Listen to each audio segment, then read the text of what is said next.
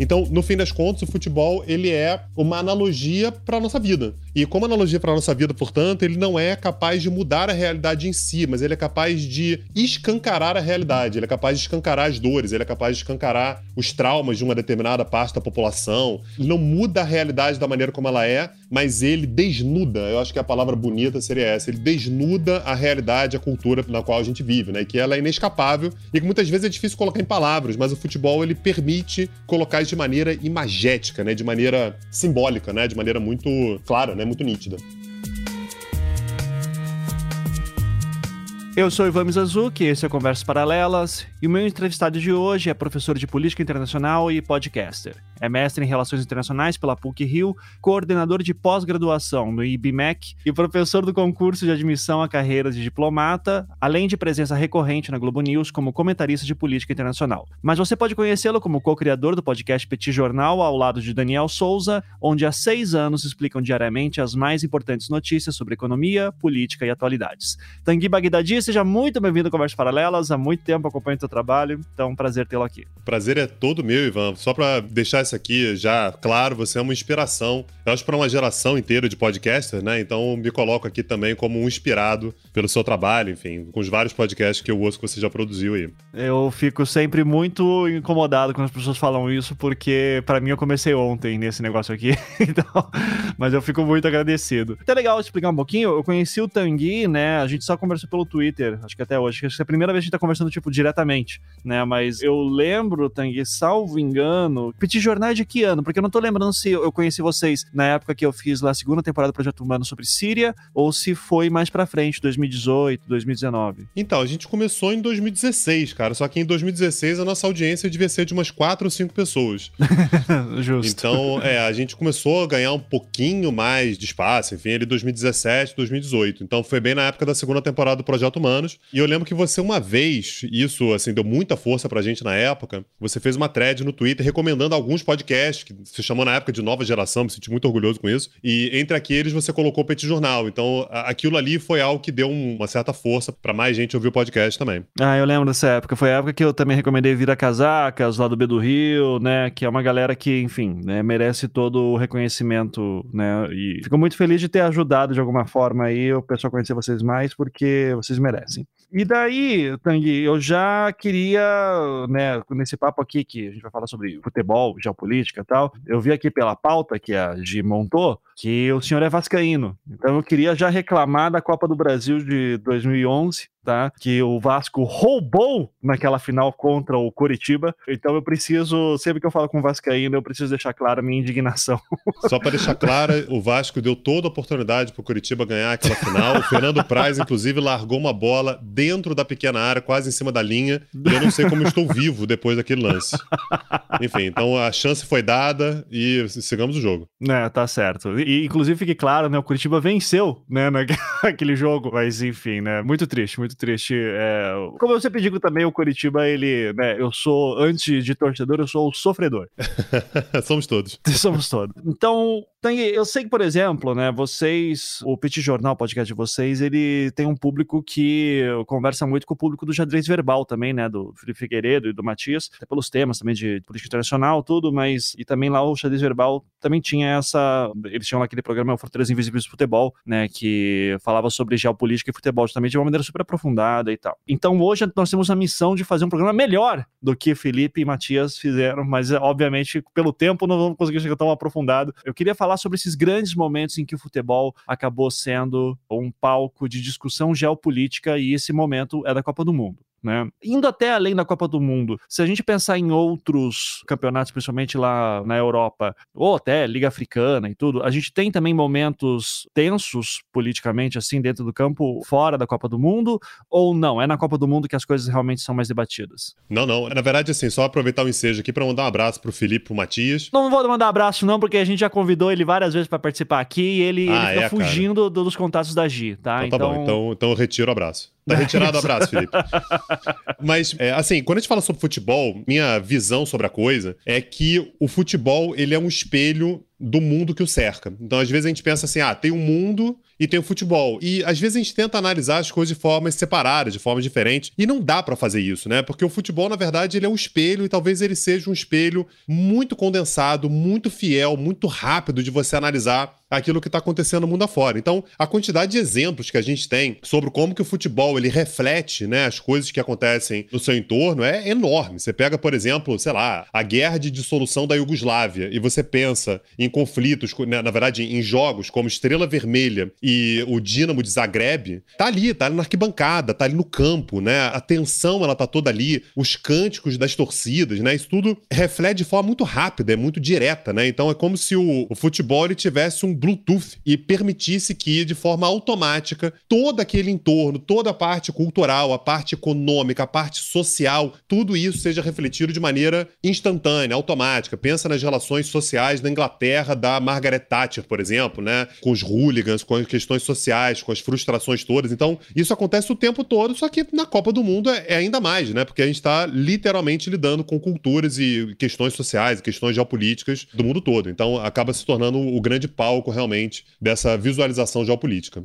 E daí eu lembro, assim, de ter algumas conversas com meu pai sobre isso, né? Sobre momentos tensos da época da Guerra Fria, principalmente, né? Com a União Soviética ainda existindo e tal. E ele falou que, daí você talvez saiba disso melhor que eu de datas, mas uma Copa do Mundo em que teve uma partida entre Alemanha Oriental contra Ocidental. Você sabe dessa história? Cara, não sei exatamente quando que isso aconteceu, mas era muito comum que você tivesse conflitos entre países que eram do bloco soviético e do bloco capitalista, né? Isso, assim, faz parte de uma das grandes histórias da Copa do Mundo, porque havia um nível de tensão a mais ali, né? O, o ponto é, quando a gente fala sobre futebol, a gente não tá falando apenas sobre campo e bola. Né? A gente tá falando sobre a representação que isso gera. Então é como se fosse uma analogia, né? uma, uma semiótica, de que se uma seleção socialista vença a seleção capitalista, como se fosse uma vitória do próprio socialismo contra o capitalismo e vice-versa. Então, uma partida como essa, ela tem um simbolismo gigantesco, enorme. É uma partida que eu lembro muito e que essa eu acompanhei, né, já como, enfim, um espectador da Copa do Mundo. Só para deixar claro pro pessoal, essa partida aconteceu na Copa 74. A Alemanha Oriental ganhou de 1 a 0 da Ocidental.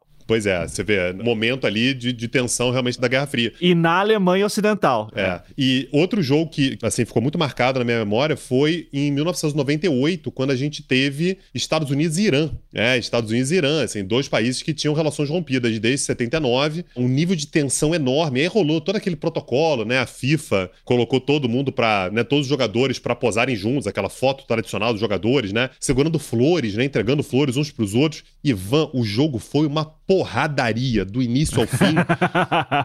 que é isso? Ah, o futebol é congregação dos pobres. É nada, assim, é, enfim, pode até ser, né? Mas pode não ser também. Então esse jogo foi um jogo, um jogo horroroso, mas violentíssimo, né? O que mostra que, assim, o pessoal não tem sangue de barata, né? O pessoal tá lidando com aquilo ali como se fosse realmente a vitória de um conflito histórico entre os dois países. Falando de jogos que a gente assistiu, um que me marcou muito foi Inglaterra-Argentina 2002, né? Sim. Vários motivos, né, que isso me marcou. Primeiro porque nessa época, antes de ser modinha, eu gostava de acompanhar o futebol em inglês. Cara, a história mais ridícula possível. Eu jogava muito um joguinho chamado Championship Manager, que depois virou Football Manager, né? Isso denuncia um pouco mais a idade, tá? Assim, Exato. Mas... Eu perdi algumas madrugadas jogando essa merda, assim, sabe? Era tipo, vou jogar um pouco. Nossa, já está amanhecendo, que loucura, né? Sei lá, acho que o mais longo que eu fui foi ano 2034, 2000, alguma coisa assim. Era, era ridículo quanto tempo que eu gastei nesse jogo. E eu gostava muito do Liverpool, de acompanhar o Liverpool naquela época, porque eu gostava de Spice Girls e era o time da Melanie C. Só que daí também tinha esse negócio que o Liverpool tinha um jogador muito jovem chamado Michael Owen, que eu era muito fã. E o Owen, ele vai para essa Copa como reserva, ele tem 18 anos nessa época, e ele faz um dos gols mais lindos da história da Copa do Mundo. Assim, não, né? Nesse que... jogo com a Argentina, se eu não me engano, ele domina uma bola de chaleira e faz um golaço, assim, um negócio inacreditável. E que na época o pessoal, assim, deu uma viajada e disse que era vingança da Inglaterra por conta do gol do Maradona. Também vamos segurar a onda também, né? Mas enfim. Mas é engraçado que de memória eu lembro que o gol era parecido com aquele do Maradona, que o Maradona ele pega a bola no meio de campo e vai driblando todo mundo e faz o gol. E eu lembro que o gol do Owen foi mais ou menos esse tipo. Ele pega também a bola muito longe, vai correndo e faz o gol. E é um garoto garoto de 18 anos, né? Isso era que mais impressionava. Eu era jovem também na época, dizia, pô, se o Owen consegue, talvez, né, um dia, por que não? Obviamente eu já era mais velho que o Owen também nessa época, então nem fazia sentido. Vendo daquela Copa, eu lembro daí, além desse golaço do Owen e de toda a situação, foi um jogo que o, a Inglaterra perdeu né? E eu lembro muito, cara, eu tinha 18, 19 anos, não era muito ligado em política internacional, não era nada ligado em política internacional, e eu lembro do pessoal comentando sobre, né, a guerra que havia existido entre a Argentina e a Inglaterra. Cara, e aqui eu sempre confundo Maldivas com Malvinas, tá? Porque esse é o meu nível. Nesse caso é Malvinas. Malvinas, Malvinas, tá? Maldivas é bem diferente, inclusive, tá? E daí, falando da guerra, que assim, todas as tensões das guerras iam aparecer ali também em jogo, e foi esse jogo que o Beckham né? Ele se irrita, ele dá um chute deitado no chão em outro jogador leva cartão vermelho. E eu lembro muito da manchete de um dos jornais ingleses do dia seguinte, que era alguma coisa do tipo 10 leões e um garoto mimado, falando do Beckham, né? E como assim, já se falava que a carreira do Beckham tinha acabado naquela época e não acabou, né? Que era um puta jogador, enfim, mas ficou muito pesado. Só que assim, uma coisa que daí queria te jogar essa é assim, porque por mais estando no Brasil, né, aqui América Latina, a gente não tem muito contato com o que foi exatamente a Guerra das Malvinas, pelo menos eu, assim, na escola foi citado, mas assim, é aquela coisa bizarro do Brasil que não consegue se ver como parte da América Latina. Parece que a gente é uma coisa estranha, assim, né? Um país que fica flutuando num continente. Então é, é um caso que não aparece muito, assim, pra gente. Eu acho que soube mais na escola sobre, sei lá, Guerra da Yugoslávia, né? Que estava acontecendo ali no final da década de 90, do que o, aconteceu nas Malvinas na década de 80. E eu ficava tipo assim, tá, mas porra, essa guerra aconteceu há tanto tempo, por que, que os caras estão discutindo isso em Copa de 2002? Então você consegue dar um pouquinho do, do geral, assim, do o que, que foi ali na Guerra das Malvinas, essa discussão entre Argentina e Inglaterra e por que que naquele jogo isso trouxe e se isso teve de fato consequências em campo? Posso, então. A Guerra das Malvinas, aliás, ela tá completando 40 anos agora, né? Exatamente a efeméride agora, 40 anos, foi início do ano, se não me engano foi março ou abril né? Então completou 40 anos já. Essa guerra, ela pegou exatamente o momento de decadência da ditadura argentina, né? O Alfonsin, ele se torna presidente da Argentina, o primeiro presidente civil depois da ditadura em 83. Então, ali em 82, havia uma tentativa do governo argentino que era de tentar aquela velha lógica de arrumar um inimigo externo, né? Se vamos fazer uma guerra, vamos resolver uma questão histórica. E a questão das Malvinas é uma dor histórica da Argentina, de fato. A gente está falando sobre uma ilha que está perto, está na frente, né, do território argentino e que é de posse britânico. Que a Argentina diz historicamente é não faz sentido, isso aqui é um resquício do colonialismo britânico. Aliás, diga-se de passagem, o próprio Brasil apoia essa tese também. Desde o século XIX, o Brasil sempre disse que as Malvinas são argentinas. O Brasil nem cita o nome Falkland, né, que é o nome que os britânicos usam. Então, em 1982, a Argentina faz um ataque às Malvinas, né, para tentar retomar as ilhas. E isso, é assim, vira a popularidade da ditadura argentina. Né? Na época havia uma popularidade em queda. A partir do momento em que você tem o um anúncio, você vai ter um crescimento enorme da popularidade. Só que não dá, né, Ivan? Assim, a gente está falando sobre a Argentina entrando em guerra contra o Reino Unido. Naturalmente, o Reino Unido vai ganhar essa guerra com uma certa facilidade. E isso, portanto, alimenta muito o fervor nacionalista. Os argentinos, eles discordam em tudo, tá? Tudo. Eles discordam sobre futebol, eles discordam sobre política, eles discordam sobre economia, eles discordam sobre cultura, eles discordam sobre tudo. Tem uma coisa, no entanto, que os argentinos todos concordam que é a questão das Malvinas. E isso aconteceu em 82. Em 86, o Maradona faz, desculpa pro Owen, em 1986 o Maradona faz o gol mais bonito da história das Copas e ainda faz um gol de mão, que não foi a mão dele, foi a mão de Deus. é, então Maradona meteu essa ainda, não foi a minha mão, se foi gol de mão, foi a mão de Deus. Que é um jogo absolutamente histórico, né? Não foi a final, mas foi, enfim, talvez o jogo mais importante daquela Copa de 86. E muito se falou na época que era a redenção argentina. Olha a importância do futebol, né, cara? O futebol ele tem condições, pelo menos simbolicamente, de redimir a derrota de uma guerra. Né? Você perde uma guerra, mas você ganha um jogo, né? E você ganha um jogo com um semideus, como é o Maradona, enfim. Inclusive, eu acho que eu falei 86 das Malvinas, mas eu tava pensando na Copa, não tava pensando na, na guerra em si. Então, perdão, só fazer essa correção. Assim, o Maradona, ele consegue um status de idolatria, não apenas pelo jogador que era, mas também por ter conseguido não apenas ganhar a Copa, né, a segunda Copa do Mundo que a Argentina ganhou em 86, ganhando esse jogo da Inglaterra. Então é um jogo realmente que tem um nível de peso histórico, geopolítico inacreditável. Mas assim, tem esse peso de 86 e daí 2002. Eu acho que o meu ponto que eu quero chegar é, em algum momento essas chagas param de aparecer, assim se tiver de novo agora em 2022 Argentina contra a Inglaterra de alguma forma, será que volta essa discussão sobre as Malvinas? Isso é uma coisa que ainda ressoa na população argentina? Inglaterra se importa com isso? Como é que isso é debatido lá dentro? Ivan, eu vou te responder essa pergunta respondendo uma outra coisa. No ano de 2018, a gente teve a Copa do Mundo na Rússia. E a gente teve um jogo na Rússia que foi entre Suíça e Sérvia. A Sérvia é uma aliada histórica da Rússia, né? Então, naturalmente, assim, o governo russo, os russos, estavam torcendo, obviamente, para a Sérvia. E a Suíça não tem nada a ver com nada de geopolítica, mas tinham dois jogadores que jogavam pela seleção da Suíça, que são de origem albanesa. E tem um atrito, né? tem um conflito entre os albaneses e a Sérvia por conta da região do Kosovo. Esse conflito na região do Kosovo, ele remete a uma história que é contada pela Sérvia lá do século XIV. A gente está falando sobre a Batalha do Kosovo de 1389. Então aqui você deve ter se confundido, não pode ser tão antigo. É 1389. E calhou exatamente desses dois jogadores de origem albanesa fazerem o gol na Sérvia dentro da Rússia e eles saem para a câmera fazendo com as mãos, né, o equivalente a que seria a, a águia, né, que está lá na bandeira albanesa. E foi engraçado porque inclusive os narradores da Globo falam assim: "Olha, está fazendo a pomba da paz com a mão". e era o contrário, né? Assim, ele estava basicamente chamando para porrada, ó, assim, aqui na cara de vocês, a gente fez os gols aqui e a Suíça ganhou da Sérvia por 3 a 1 em território russo. Estou dizendo isso porque essas tensões geopolíticas não são esquecidas. Assim, eu posso apostar com você que se a gente tiver um Inglaterra e Argentina na Copa de 2040 ou 2042, aí sou ruim de conta para saber quando é que vai ter Copa, a referência às Malvinas vai voltar. Não tem jeito. Vai voltar e isso vai acabar sendo algo que vai ser retomado. Então, assim, em 2002 teve, se tiver de novo, esse papo vai continuar. Então, essas feridas não fecham de maneira tão simples assim. Para mim, como brasileiro, é muito estranho isso, porque assim, eu não lembro de algum jogo Brasil-Paraguai em que tenha sido citado Guerra do Brasil-Paraguai. Não o Brasil, mas o Chilaver, goleiro histórico da Paraguai. Inclusive, grande batedor de faltas. Grande hein? batedor de faltas, exatamente. Um baita goleiro. No Championship Manager, eu sempre comprava ele em qualquer time que eu tava. É isso. Assim. um baita goleiro, completamente maluco. Teve um Brasil e Paraguai que ele falou, falou na entrevista depois. Isso aqui é pela Guerra do Paraguai. Ele chama de Guerra da Tríplice Aliança. Então, assim, pra gente esquecer isso é mole, né? Porque não foi a gente que teve a população dizimada. Na história paraguaia, essa é uma dor que tá lá. Então, assim, 150 anos depois, você tem um goleiro paraguaio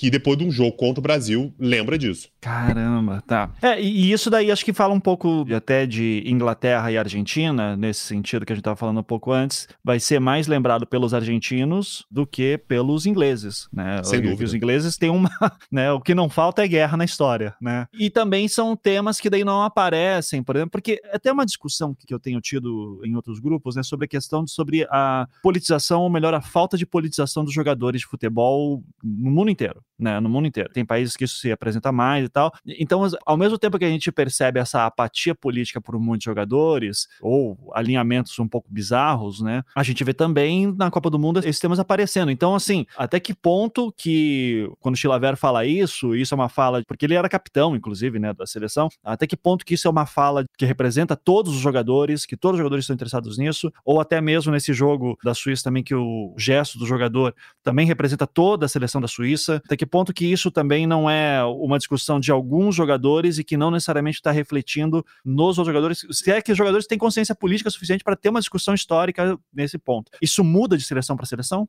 Muda de seleção para seleção e muda de momento para momento. A gente está falando sobre gesto, né? Assim, o gesto ele não precisa ser necessariamente endossado por todos os atletas. Você podia ter nove outros atletas da Suíça que fariam gols ali e fechariam o punho e simplesmente comemorariam. Calhou de exatamente esses dois fazer esses gols, o que é algo que traz uma mensagem para uma audiência específica. Lembrando, eles fizeram gols falando em nome do Kosovo, falando em nome da Albânia, pela seleção da Suíça. Não foi pela seleção albanesa, né? nem pela seleção kosovar, que, enfim, acaba nunca sendo reunida. Mas qualquer gesto como esse é sempre um gesto abstrato. No fim das contas, não interessa se o lateral direito faria aquilo ou não. O fato é que aquilo que vai ser veiculado, aquilo que vai para a imprensa, aquilo que vai para a história, aquilo que vai ser comentado no Conversas Paralelas, vai ser o gesto que na prática foi feito. Mas existe existe fato, isso me parece que é um fenômeno histórico, uma despolitização dos jogadores a partir do momento em que o esporte ele é cada vez mais, e não vejo muita saída para isso, associado a entretenimento. Então, assim, é meio que aquela ideia de, poxa, se você politizar demais o negócio, vai ter o cara que vai dizer que não concorda, que não era para ser aquilo, que era para ser só esporte, né? Uma Thiago Leiferização do esporte que me incomoda, mas que eu não vejo muita saída. E tem jogadores que têm mais personalidade, né? Tem jogadores que vão lá e falam mesmo. Ah, não podia falar, mas eu vou lá e falo. Aí a gente pode lembrar, por exemplo, daquele jogador de futebol americano, né? O Kaepernick, que ajoelhava no gramado antes dos jogos. Ele tá desempregado. Não conseguiu nunca mais emprego. Mas, de qualquer maneira, ele fez o ponto dele ali na luta contra o racismo. E tem jogadores que, historicamente, sempre fizeram isso. A gente pode pensar no Sócrates, por exemplo, né? Democracia corintiana e tal. E tem jogadores que vão fazer isso depois, né? Ser um dos grandes ídolos que eu tenho no futebol, o Juninho Pernambucano. Ele, em campo pelo Vasco, nunca fez nada parecido com aquilo, né? E depois que ele se aposenta, ele passa a ter um engajamento político grande. Então isso varia, isso oscila, mas isso depende muito da personalidade do jogador ou de um determinado grupo também. Sim, eu lembro muito do Zidane, Copa de 98 e toda a discussão que teve sobre o hino da França, né? Você lembra dessa história? Consegue contar ela pra gente? Ivan, não apenas eu lembro. Porque você é exatamente você tem uma história pessoal por trás é, disso. Né? Tem um gato chamado Zidane, né? O que, aliás, mata as pessoas de raiva. Fala, porra, mas o Zidane ganhou a Copa do Mundo de 98. Assim, pra inteirar o pessoal, eu nasci na França, tá? Então, assim, eu tenho dupla nacionalidade. meu pai é francês, minha mãe é brasileira, então eu sou franco-brasileiro. Mas não apenas o meu pai era francês. Meu pai era francês nascido na Argélia. E é uma história parecida com a do Zidane, né? Na verdade, assim, assim como o Zidane, eu sou filho de argelino nascido na França. Ele também, né? Pai dele era argelino e ele nasceu na França. Então já é um cara com quem eu tenho uma identificação pessoal muito grande, além de ser um gênio da bola. Assim. Ele é um, sei lá, um dos três caras que jogam mais futebol que eu tenha visto. Ele tá ali nos top 3 fácil, né? Top 5, moleza, top 3, dá para considerar que ele tá ali. Então nessa Copa de 98, eu acompanhei ela de uma maneira muito especial, porque assim, padrão, né? Eu tava torcendo pelo Brasil. E na escola, nessa semana, o pessoal, assim, ia ser Brasil e França final e tal. E eu tava torcendo pro Brasil mesmo. Só que o pessoal me encheu tanto saco, mas tanto saco. É que o Brasil vai ganhar, a gente vai te dar porrada, você vai sair perdedor, você vai perder, não sei o quê. Falei, ah, cara, quer saber? Eu vou torcer pela França. E aí, você é o culpado. É. é isso, vocês vão dar porrada de qualquer maneira? Vão sacanear de qualquer jeito? Tá beleza, então eu vou torcer pra França. E aí eu cheguei enorme no dia seguinte na escola. Você imagina, né? Não apenas 3 a 0 como o Zidane fazendo dois gols. E essa era uma discussão muito grande que tinha na França, que era o Zidane, ele é um jogador francês como outro qualquer, que é um jogador genial, e ele é apenas um jogador que tem a nacionalidade francesa, ou o Zidane, quando faz um jogo como aquele, ele está representando não apenas os franceses, mas ele está representando uma determinada categoria dentre os franceses, entre eles, por exemplo, aqueles que são chamados de beurre, né, que são os, os franceses descendentes de argelinos ou descendentes de árabes. Isso tem um peso muito grande, porque o Zidane não é um cara qualquer. O Zidane é o grande jogador da história da França. O peso que o futebol tem é exatamente trazer à tona discussões que estavam lá meio adormecidas. Era meio que um tabu, era um tema importante, mas é um tema que não é muito falado. A mesma coisa acontece hoje quando a gente fala sobre Benzema. O Benzema também é uma história parecida. Também é um jogador francês, titular da seleção francesa, craque do Real Madrid e várias vezes já não foi convocado e exige desconfiança, que é por causa do temperamento dele, claro que tem e tal, mas em parte porque ele também tem essa questão de não cantar o hino francês. E aí isso machuca muito o ego do nacionalismo francês. Como assim você não vai se submeter à República Francesa e não vai cantar o hino? Isso pode ser tanto uma opção pessoal do cara, nenhum dos dois nunca comentou, mas pode ser uma opção pessoal do cara e pode ser um gesto político, sim. Olha como é que o futebol é maravilhoso nesse sentido, né? Você imagina se eu, como franco-argelino, eu resolvo não cantar o hino, faz a menor diferença menor diferença. Ninguém vai prestar atenção se o Tanguy tá cantando ou não tá cantando o hino na arquibancada. Mas se é o Zidane fazendo isso, você joga a luz para um elemento que é muito maior do que somente não cantar o hino, né? É não cantar o hino dentro de um campo de futebol no qual você está representando a França com dezenas de milhares de pessoas cantando a Marselhesa. Né? Lembrando, essa Copa do Mundo aconteceu na França. Poucas coisas geram mais comoção do que aquela Copa do Mundo, a torcida cantando a Marselhesa antes do jogo. É de arrepiar. Mas o Zidane olha e fala assim: olha, esses caras aí foram exatamente os caras que entraram lá na Argélia e bagunçaram o país todo. Então, não necessariamente eu me sinto obrigado a cantar o hino. E eu lembro que era bem esse o debate, que era assim, qual que é o hino mais bonito? Pô, o francês é incrível, porque não sei o que, é uma questão de orgulho, e é bonito pra cacete, a letra... E daí vai lá o Zidane e não canta. E, e assim, cara, ninguém entendia a discussão. Posso dizer claramente que na época eu não vi nenhum comentarista explicando direito. A questão Argélia-França é uma coisa tão longe da nossa realidade aqui que eu, particularmente, só fui entender muito tempo depois, quando parte da minha família foi morar na França e daí foi viver, né, em que situação que argelinos vivem e como que são tratados, o tipo de preconceito que acontece lá e toda a história do colonialismo francês na Argélia. Daí eu disse, é, é uma situação parecida com a Alemanha e Turquia, né, sobre o colonialismo lá também e também de como que os turcos são vistos na Alemanha. Mas isso, assim, levou muito tempo, assim, para entender. E daí eu passei a ser um cara que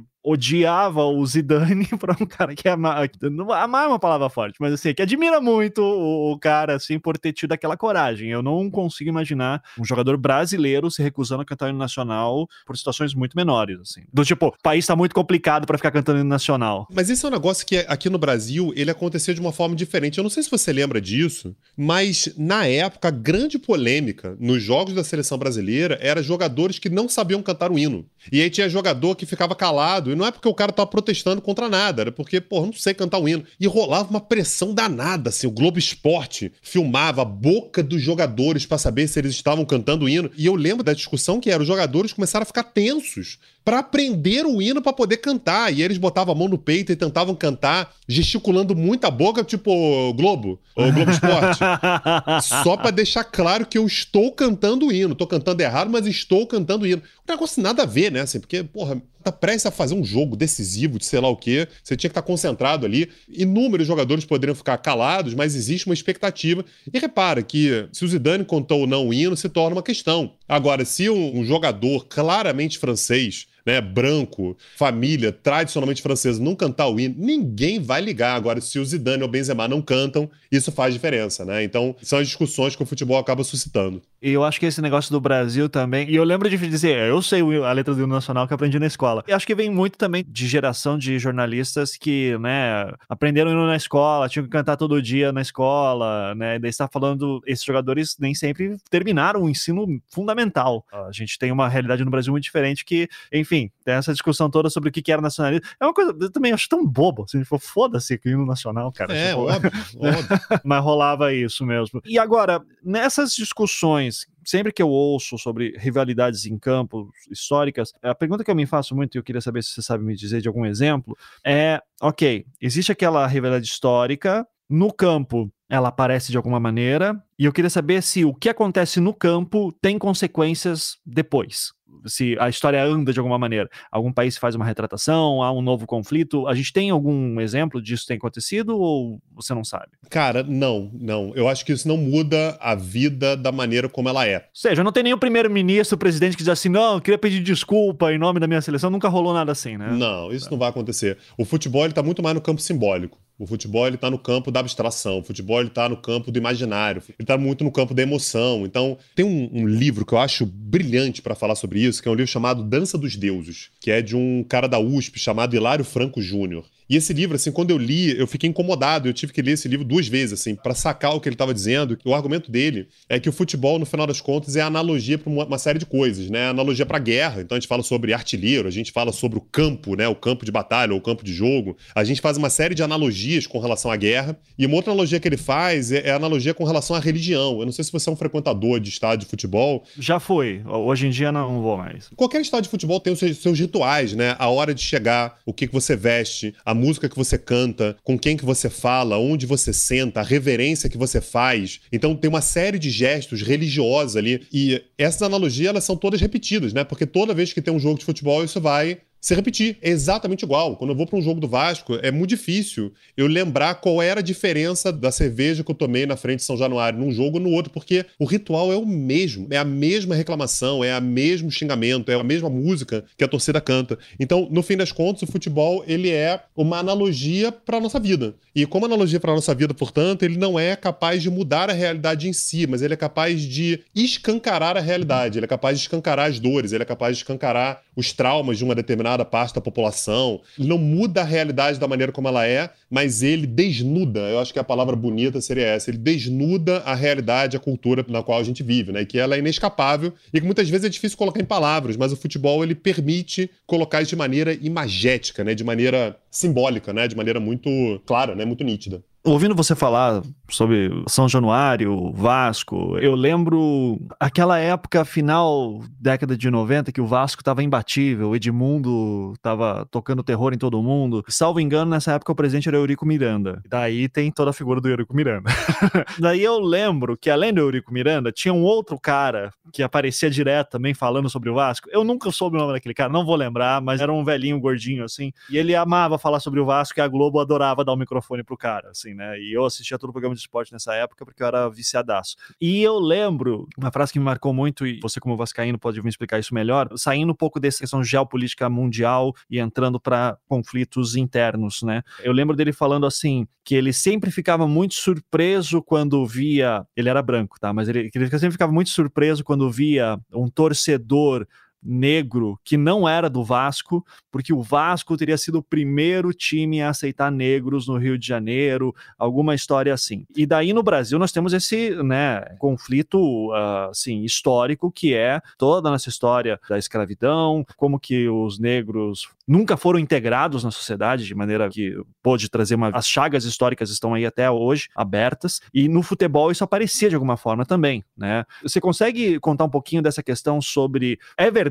isso? Acho que eu quero saber isso. É verdade que o Vasco realmente foi um time que teve aceitação de jogadores negros primeiro? Porque, cara, Rio de Janeiro não é um lugar assim que eu imagino que ali no, pelos idos dos anos 20, 30, 40 tinha muito jogador branco de qualidade, principalmente, né? Então, como é que essa luta racial se dava no futebol do Rio de Janeiro nessa época? Você tem uma noção disso? Tenho, tenho. Até porque, Ivan, assim, o Vasco é um clube vitorioso, né, historicamente, o Vasco tem muito título e tal, mas para os vascaínos que sabem um pouco mais da história, essa luta contra o racismo ela é, pode ser considerada o maior título. Ele é um motivo de orgulho, assim, enorme. Porque ali na década de 10, 20, o esporte mais importante do Rio de Janeiro era o remo. Então a elite ela estava se movendo do centro, São Cristóvão, né, que são regiões que não têm praia, e estavam se movendo exatamente para a Zona Sul, que é atualmente a região mais importante do Rio, né, mais elegante, mais rica do Rio. Né? Então a gente está falando ali Leblon, Ipanema, Botafogo, Flamengo, olha os nomes que eu estou falando, né, Laranjeiras. Estavam indo para lá, então a ideia do esporte a ser popularizado era exatamente o remo. A colônia portuguesa ela acabou ficando exatamente na região mais antiga da cidade, que era o centro da cidade, São Cristóvão, que é onde você tinha o comércio português e a colônia portuguesa estava ali.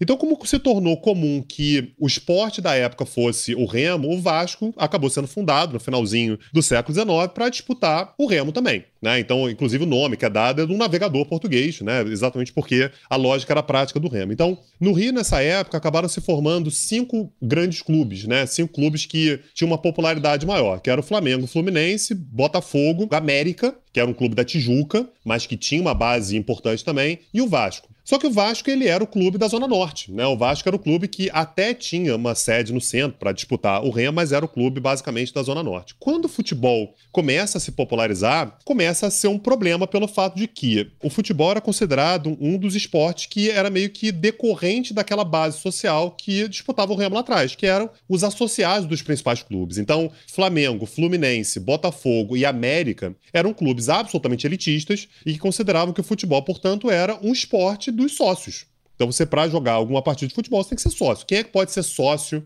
de um clube como esse? É a elite branca. Eram basicamente estudantes estudantes brancos que, no seu tempo livre, treinavam e jogavam aquelas partidas, e as partidas elas começam a se tornar cada vez mais concorridas, cada vez mais cheias, eram grandes eventos sociais. O estádio Laranjeiras, por exemplo, o estádio do Fluminense, era um evento social, as partidas de futebol. E mais ou menos nessa época, no início da década de 20, o Vasco também montou uma equipe de futebol. Só que os portugueses, eles fizeram como se fosse uma seleção suburbana e começaram a pegar não apenas jogadores brancos associados do clube, mas também jogadores não apenas negros, mas negros, operários, analfabetos para jogarem futebol também. E acabou fazendo um sucesso enorme, gigantesco, porque não apenas a população mais pobre se identificava com o Vasco da Gama, com o time, como também você tinha uma questão muito forte física, né? Assim, preparação física eram pessoas que eram trabalhadores braçais e que, portanto, conseguiam um resultado esportivo maior. E o Vasco acabou sendo campeão da segunda divisão ascendeu a primeira divisão e ganhou a primeira divisão, de forma quase invicta, né? Foi nessa época aí que o Vasco começou a se chamar de clube da virada, né? Time da virada, porque como você tinha jogadores mais preparados fisicamente, isso fazia com que o Vasco normalmente saísse perdendo e depois conseguisse a virada. E aí, nessa época, os clubes da Zona Sul do Rio, então Flamengo, Fluminense e Botafogo, América acabava se juntando a eles também, começou a criar empecilhos. Começou a dizer: olha, pro Vasco poder jogar, com a gente, a gente precisa de uma reforma aqui na maneira como as coisas estão acontecendo, porque está muito impróprio que o Vasco da Gama, com seus jogadores desqualificados socialmente, jogue com a gente. Então, pede para o Vasco desfiliar do seu plantel, isso acontece em 1923, pede para desfiliar do seu plantel 12 jogadores. E o Vasco era o campeão do campeonato naquele momento, e o que a liga da época diz é: se o Vasco não desfiliar, não tirar esses jogadores do plantel, o Vasco vai ser desfiliado. E o Vasco emite o grande documento da sua história, o grande título da história do Vasco, que é a resposta histórica. Você tem uma ideia, isso está lá na sala de troféus do Vasco, que é basicamente o Vasco dizendo: olha, a gente não vai desfiliar ninguém. Se você quiser tirar o Vasco do campeonato, pode tirar, e portanto o Vasco sai da liga da época. Como o Vasco era, enfim, o grande time da época, o Vasco acaba sendo reaceito, acaba sendo readmitido, só coloca uma outra condição para jogar o campeonato tem que ter um campo de futebol próprio, o que era um absurdo, porque na época nem todos os times tinham campo de futebol, mas colocaram essa condição para o Vasco, e o Vasco acaba construindo São Januário, que vai ser inaugurado em 1927, são os associados do clube que constroem São Januário, arrecadam dinheiro, constroem com as próprias mãos, enfim, então o Vasco acaba subindo São Januário no ano de 1927, era o maior estádio de futebol da América Latina na época, né? E acaba sendo até hoje um orgulho assim inacreditável para os vascaínos, não apenas a resposta histórica, como São Januário também. Então, sim, o Vasco tem um engajamento com causas sociais muito importante. Agora, a causa LGBT, né, LGBTQIA+, também é uma pauta que o Vasco, também de maneira pioneira, abraçou muito. Aliás, o Vasco emitiu no ano passado um manifesto, eu escrevi, tive muito orgulho disso. Eu escrevi um manifesto, né, sobre os direitos, enfim, LGBTQIA+. É mais uma marca dessa história pioneira que o Vasco tem com relação a causas sociais. Tá, mas assim, sem clubismo. Sem clubismo, vamos lá. Isso para mim era sempre um grande incômodo, porque, por um lado, eu via toda essa história do Vasco sendo contada, essas lutas sociais. Eu parabenizo, obviamente, por isso, ainda mais vindo de um estado como o meu, que é o Paraná. Agora, ao mesmo tempo, eu via ali o Eurico Miranda dando entrevista toda hora e parecia que o cara. Ele tá vivo ainda? Eu não sei. Não, morreu, que... morreu, morreu. Então, essa assombração foi embora. Mas, assim, para mim era sempre um negócio inacreditável do tipo, cara, como é que um time que defende uma história própria tanto assim tem um cara como o Eurico Miranda, que, assim, pelo menos o que chegava pra gente aqui era uma figura bastante complicada, assim. Eu já ouvi pessoas chamando de mafioso para baixo, assim, sabe? Como é que se dava essa questão da identificação do clube? Você, como torcedor, até eu pergunto, como é que fica essa contradição, a aparente contradição? É uma contradição mesmo, é uma contradição. Tem um outro livro que eu gosto muito chamado Como o Futebol Explica o Mundo, que é de um jornalista americano chamado Franklin Foer. Eu já falei sobre esse livro várias vezes, vários podcasts, o pessoal deve estar me achando repetitivo. Ele fala sobre futebol em vários lugares do mundo, né? Fala sobre futebol na Ucrânia, aliás, é curioso ler isso hoje, né? Na ex-Yugoslávia, nos Estados Unidos, no Irã. E quando ele vai falar sobre o Brasil, o personagem dele é exatamente o Eurico Miranda. O Eurico, ele é uma figura controversa a ponto de ter dado volta num banco americano. Pô, você dá volta em banco americano, vou te contar, cara. E o Eurico, ele, ele fez isso. Deu uma volta no Nations Bank. Não é brincadeira. Os caras botaram dinheiro no Vasco, ele sumiu com o dinheiro. Não, não, mas calote em banco americano eu não vejo como algo ruim, assim, tá? Não, eu, não, não é algo até... ruim, mas fala muito sobre a coragem do camarada, né? Você fala sim, muito sobre. Sim. E esse é considerado um momento muito difícil da história do Vasco. Esse é considerado o momento no qual o Vasco entrou nesse buraco que entrou agora. A gente associa muito, claro, o Eurico àquela fase vitoriosa dele. Importante lembrar que nessa época ele era vice-presidente de futebol. Quando ele se torna de fato presidente, ali a partir de 2001, o Vasco entra numa fase que eu vou te contar. O Vasco só ganhou do Curitiba em 2011, aliás, né? Só. Não é, precisava de lembrar resto... disso de novo, né? Porra. Perdão, desculpa. Foi o que me veio à mente aqui. É de fato um momento difícil para a história do Vasco e a impressão que se tem na comunidade vascaína é que foi um momento no qual o Vasco se afastou muito da sua raiz. Né? Então há um esforço agora por uma rememoração de qual é a história do Vasco, qual é o lugar do Vasco no futebol brasileiro. O Vasco, é, dos grandes clubes do Rio, por exemplo, é o único que está na Zona Norte. Né? É um clube que tem uma identificação social que é diferente. As pessoas falam muito do Flamengo como clube de massa, e é de fato, mas o Flamengo é um clube que fica na Gávea. Quem conhece o Rio sabe o que é a Gávea. A Gávea é Leblon. A sede do Flamengo fica no Leblon. É a elite endinheirada do Rio de Janeiro. É exatamente essa base social dos rivais do Vasco. Então, o esforço do Vasco nesse momento agora é exatamente para tentar superar esse legado que o Eurico deixou durante muito tempo, inclusive de falas como a sua, que é, cara, quando eu penso no Vasco, eu lembro do Eurico Miranda. O Vasco agora tem todo o esforço exatamente para tentar superar essa memória do Eurico como algo muito associado ao clube. Eu fico imaginando o Eurico vendo o manifesto LGBTQIA+, do Vasco hoje. Inaceitável, assim, inimaginável. Não dá realmente para nem cogitar uma coisa parecida, mas isso é, é muito mais próximo da história do Vasco do que aquilo que o Eurico fez ao longo dos anos dele de reinado, que a palavra é essa, em São Januário. E de certa forma me faz lembrar também de um vídeo que ficou bastante famoso na Copa de 2018 do John Oliver, né, falando sobre como, assim, olha, eu sei que vocês americanos não entendem direito, mas assim, eu sou britânico, eu sou apaixonado por futebol, vai ter Copa do Mundo, eu tô muito animado e ninguém fala sobre isso nesse país aqui, então eu preciso falar. E ele diz assim, nós somos tão futebol como uma religião religião, e tão é uma religião, né? E daí ele vem dizer assim: é um esporte controlado por uma organização criminosa, que é a FIFA. Os papas muitas vezes não representam o que os fiéis acreditam, e mesmo assim as pessoas continuam acreditando e sendo apaixonadas pelo esporte, né? Então não é exatamente algo incomum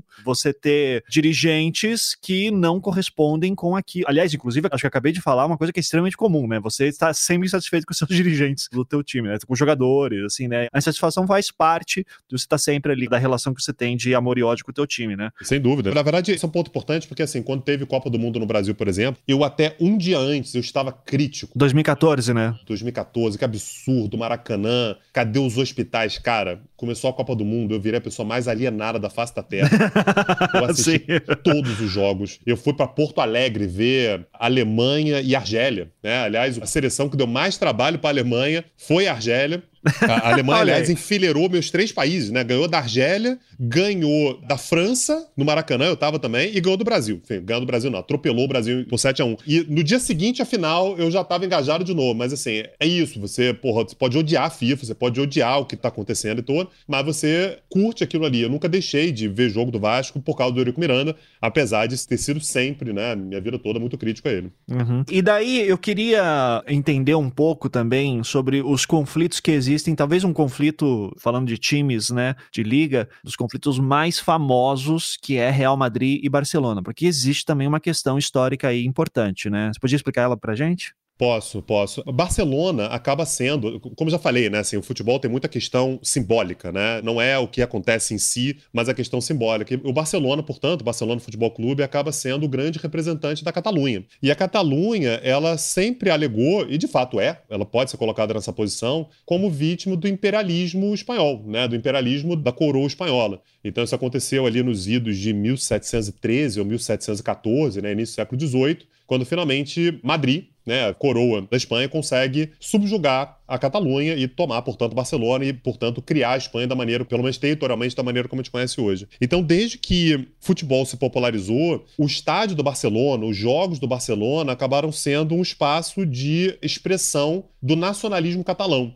Então, mesmo durante a ditadura do Franco, por exemplo, né, ali a partir da década de 30, falar catalão se tornou proibido. Você não pode falar catalão. É Espanha all the way, você só pode falar castelhano, né? E os jogos do Barcelona era exatamente um espaço no qual as pessoas falavam catalão, cantavam em catalão. Então é um negócio muito engraçado os jogos do Barcelona, porque sempre aos 17 minutos e 14 segundos para simbolizar o ano de 1714, a torcida do Barcelona canta uma música nacionalista, sei lá qual. Então, é o simbólico exatamente no sentido de que um gol do Barcelona contra o Real Madrid não é apenas uma bola que passa de uma linha, né, e toca numa rede. É um símbolo histórico de uma prevalência do Barcelona, da grandeza que a Catalunha tem com relação a Castela, né, com relação a Madrid. Então, no fim das contas, esse é um jogo muito geopolítico, né? E aí lembra-se muito também que o Real Madrid era exatamente o time que foi escolhido pelo Franco. Não tem jeito. Você pensa no futebol, os grandes líderes, eles elegem também alguns clubes para serem seus grandes representantes, né? A gente vê, por exemplo, o Mussolini elegendo Roma, né? Então a Roma é o, é o time que quando ganha é a vitória do governo. É a mesma coisa que acontece quando você fala sobre o Franco e o Real Madrid.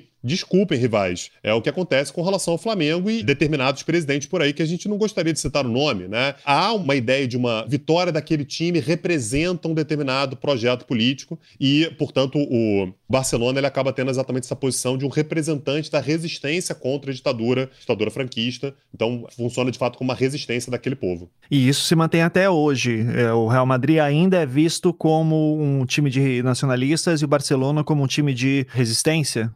Sim, sim. E isso tem uma dinâmica curiosa, inclusive, dentro da própria cidade de Madrid. Porque você tem o primo pobre do Real Madrid, que é o Atlético de Madrid, que acaba tendo exatamente essa posição de ser uma resistência contra aquilo que o Real Madrid representa de uma associação muito grande ao Franco. Assim, o Atlético de Madrid também tem lá seu passado meio esquisito, né? Enfim, chegou a apoiar determinadas milícias fascistas e tal durante a Guerra Civil, mas acaba tentando se colocar exatamente como um clube de resistência ao Real Madrid em Madrid né? O que não é pouca coisa. Então a gente chegou até uma final de Champions, por exemplo, foi icônica também. Não vou lembrar o ano agora, 2016, 2017, que foi Real Madrid e Atlético de Madrid. O Atlético de Madrid estava vencendo até os últimos segundos de jogo, né? E o Sérgio Ramos fez um gol nos acréscimos e o Real Madrid acabou levando. Então esse foi um balde de água fria para o Atlético de Madrid, não apenas por ter perdido o título, claro, por querer ganhar a Champions League e tal, mas foi também porque essa vitória ela seria uma vitória histórica, politicamente também, né? De como é que um clube menor conseguiria enfim, vencer o grande gigante da história, que é exatamente o Real Madrid. Então o futebol tem desses simbolismos que não podem ser dissociados, não tem jeito. A gente sempre tem que olhar para a história do esporte associada à sua história política que vem associada a ela.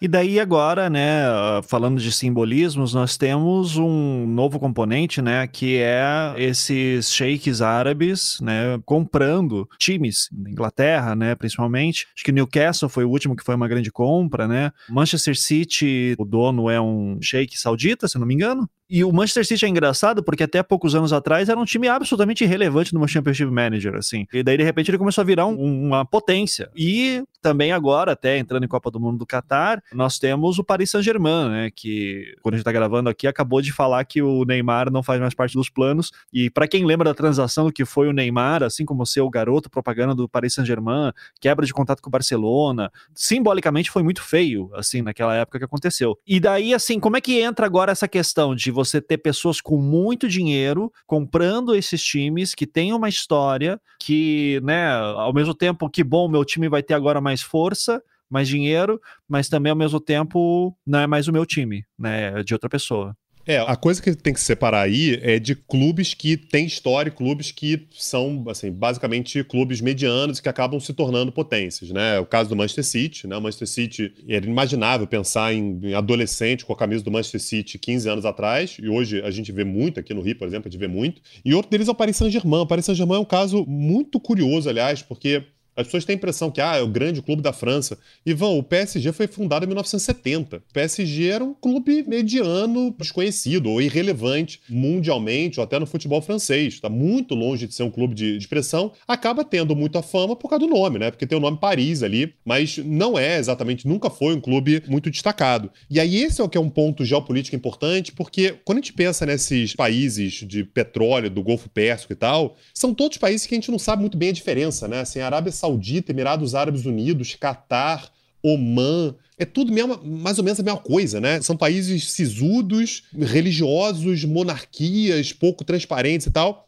E o Catar vai ser um país que vai usar o futebol exatamente para começar a se diferenciar no sistema internacional. Então a Copa do Mundo agora vai acontecer no Catar, não é por acaso, e eles compram um clube que não tem muita história, mas que tem muito nome exatamente por causa do nome Paris. E vai começar a botar, porra, o trio de ataque dos caras até essa semana agora é Neymar, Messi e Mbappé. A gente tá falando sobre três dos grandes nomes do futebol mundial. Não duvido que eles tenham tentado o Cristiano Ronaldo em algum momento. Então a ideia é exatamente que uma vitória do Paris Saint-Germain é algo que aumenta a estatura do Catar no sistema internacional. A gente começa a associar o futebol ao Catar. A gente tem, portanto, o Catar se diferenciando dos seus vizinhos. Aliás, antes deles comprarem o Paris Saint-Germain, eles colocaram, por exemplo, o Qatar, né, patrocina a camisa do Barcelona. Detalhe, o Barcelona tem um histórico, uma tradição muito consolidada na história do Barcelona de não ter patrocínio na camisa. Eles não botavam patrocínio. Você tenta imaginar a grana que o Qatar colocou para ser o primeiro patrocinador da camisa do Barcelona.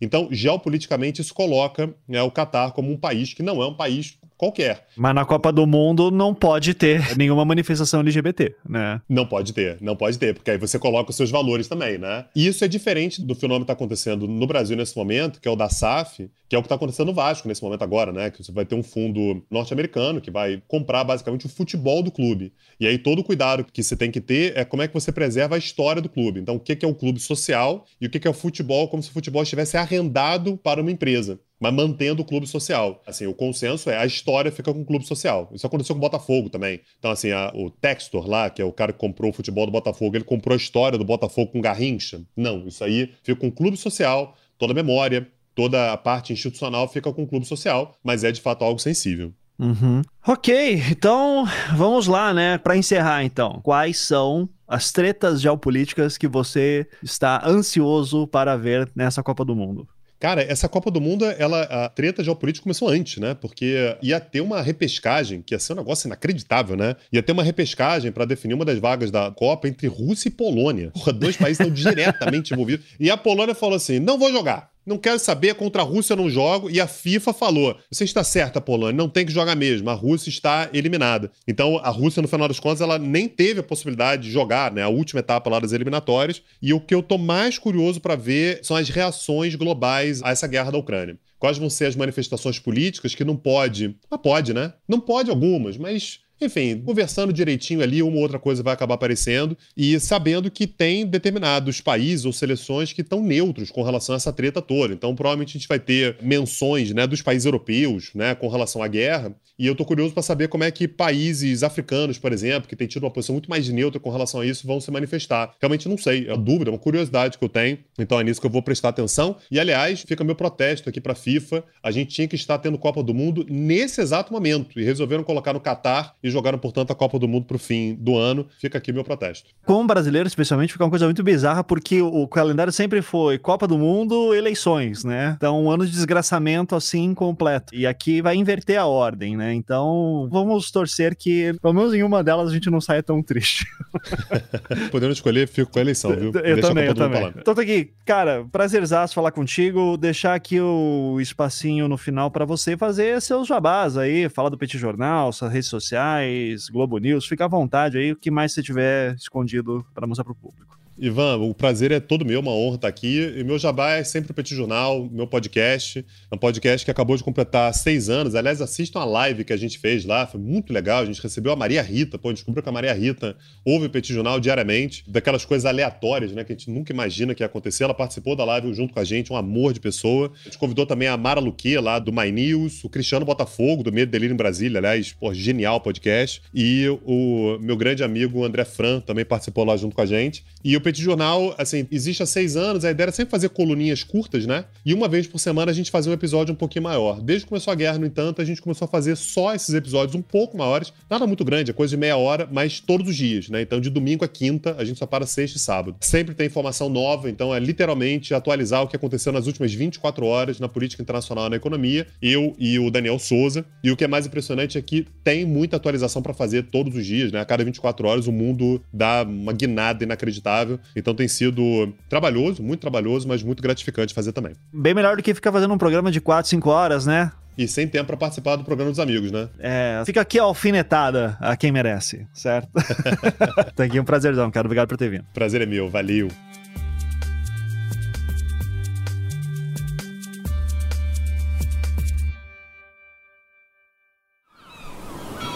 Este podcast foi editado pela Maremoto.